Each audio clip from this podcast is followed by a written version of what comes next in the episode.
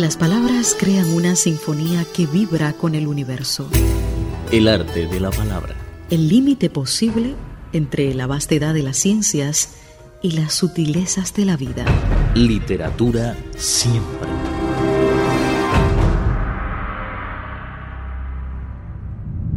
Saludos mis queridos amigos, muchísimas gracias por acompañarnos. Soy Viva Tengyin.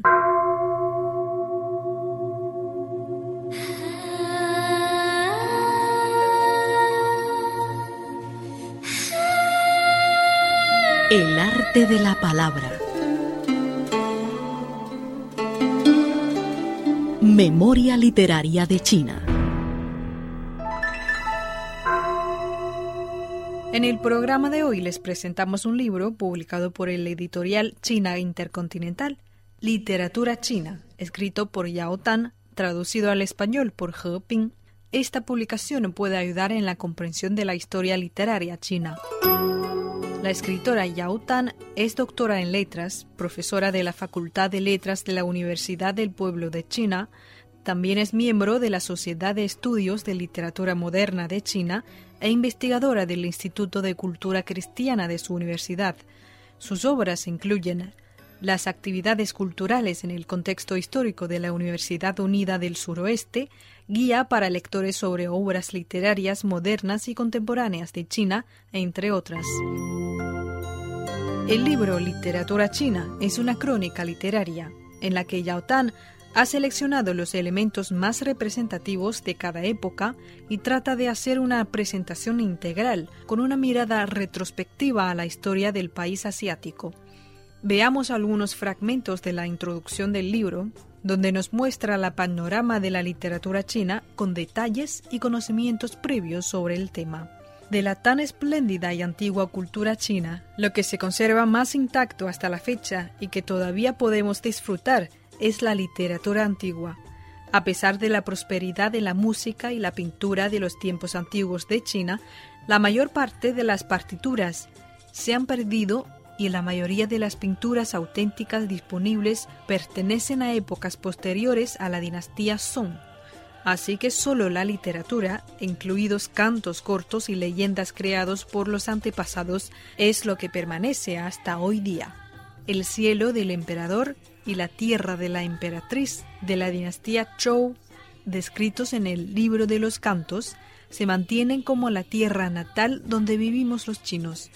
Cuando recitamos versos del libro de los cantos y leemos artículos de los filósofos de Pre-Qing, siempre estamos impresionados por sus principios divinos y sentimientos humanos, los cuales atravesando más de 3.000 años han fundido la identidad cultural espléndida y profunda del pueblo chino. La historia china con registro preciso se remonta a la dinastía Zhou de 1046 al 221 a.C., el modelo político ideal de la antigüedad no es la dominación con poderes, sino la implementación de la educación. Los que encargaban de educar a los Shuming, la gente común, eran los Shi. De acuerdo con el sistema de la dinastía Zhou, la capa social inferior del emperador, el Hijo del Cielo, es noble.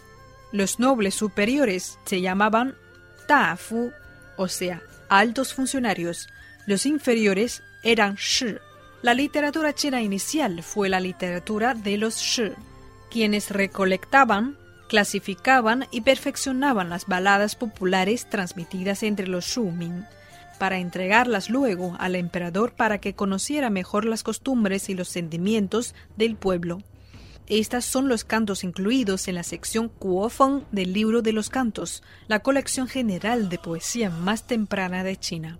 Los chinos damos importancia a la armonía entre la humanidad y la naturaleza, convencidos de la coincidencia entre la esencia de las relaciones humanas y la vida cotidiana y los principios divinos, por lo que los genios literarios imaginaban y prestaban atención a la totalidad del universo y la historia, así como los sufrimientos de la gente sencilla, lo que explica por qué Chu rechazó dejar su país a pesar de las calumnias levantadas en su contra. El poeta sentía pena por los sufrimientos del pueblo y exigía explicaciones al cielo, siguiendo su camino interminable. En cuanto a las distintas escuelas de filosofía y sus exponentes durante el periodo de primavera y otoño del 770 al 476 a.C. y el periodo de los estados combatientes del 475 al 221 a.C., quienes fueron verdaderos filósofos políticos con la ambición de salvar al mundo y ayudar al pueblo, dejaron opiniones y artículos que reflejaron sus pensamientos y comportamientos.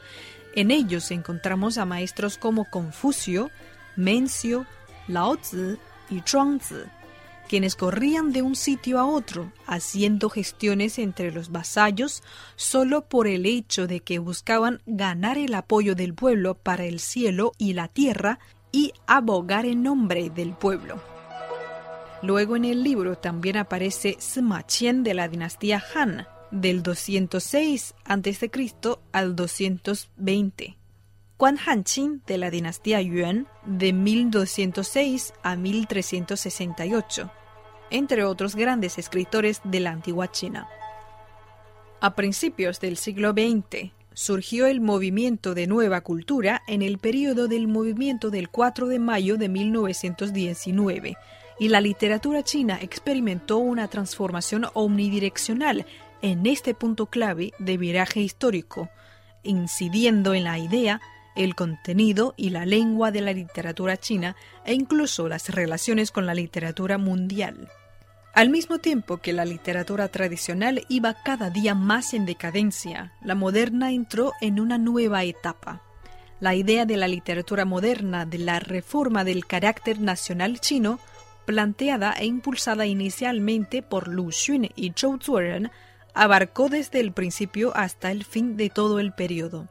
Con un número reducido de novelas y numerosos ensayos, Lu Xun pintó un retrato del pueblo chino, moldeando la autoimaginación de los chinos durante décadas.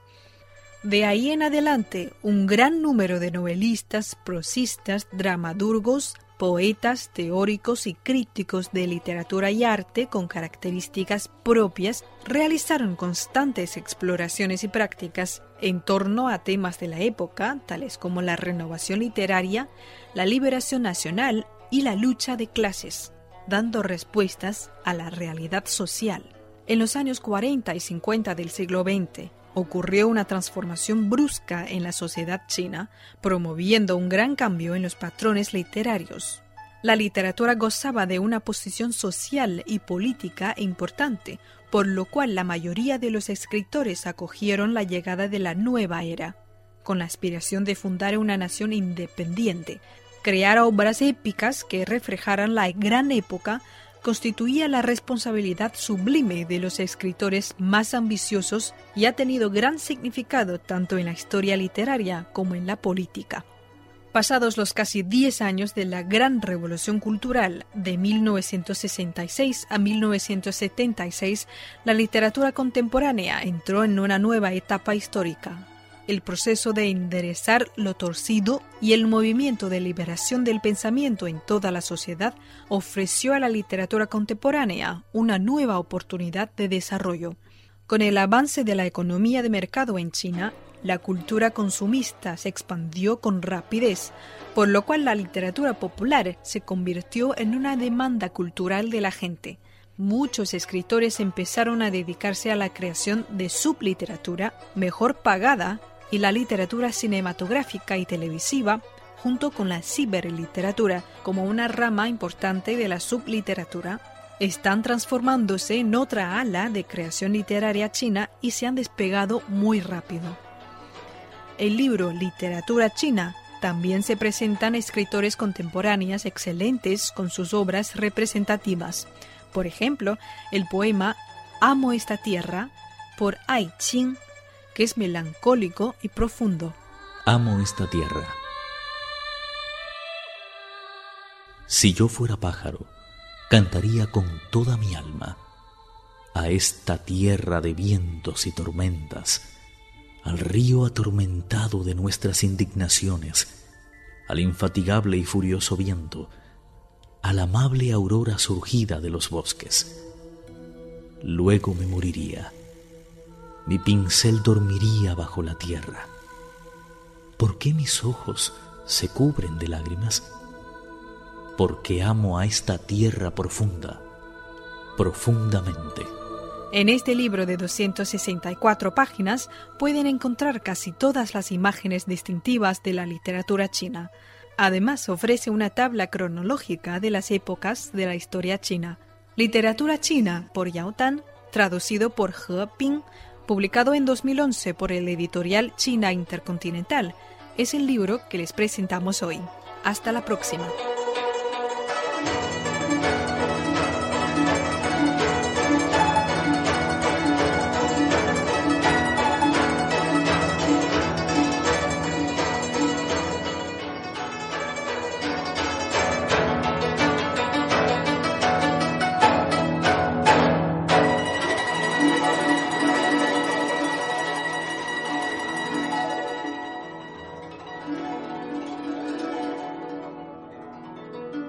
El arte de la palabra.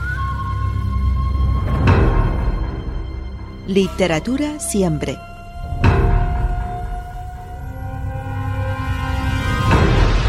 Cristina Pimpín, Viva Tang Yin y Abel Rosales, quienes habla.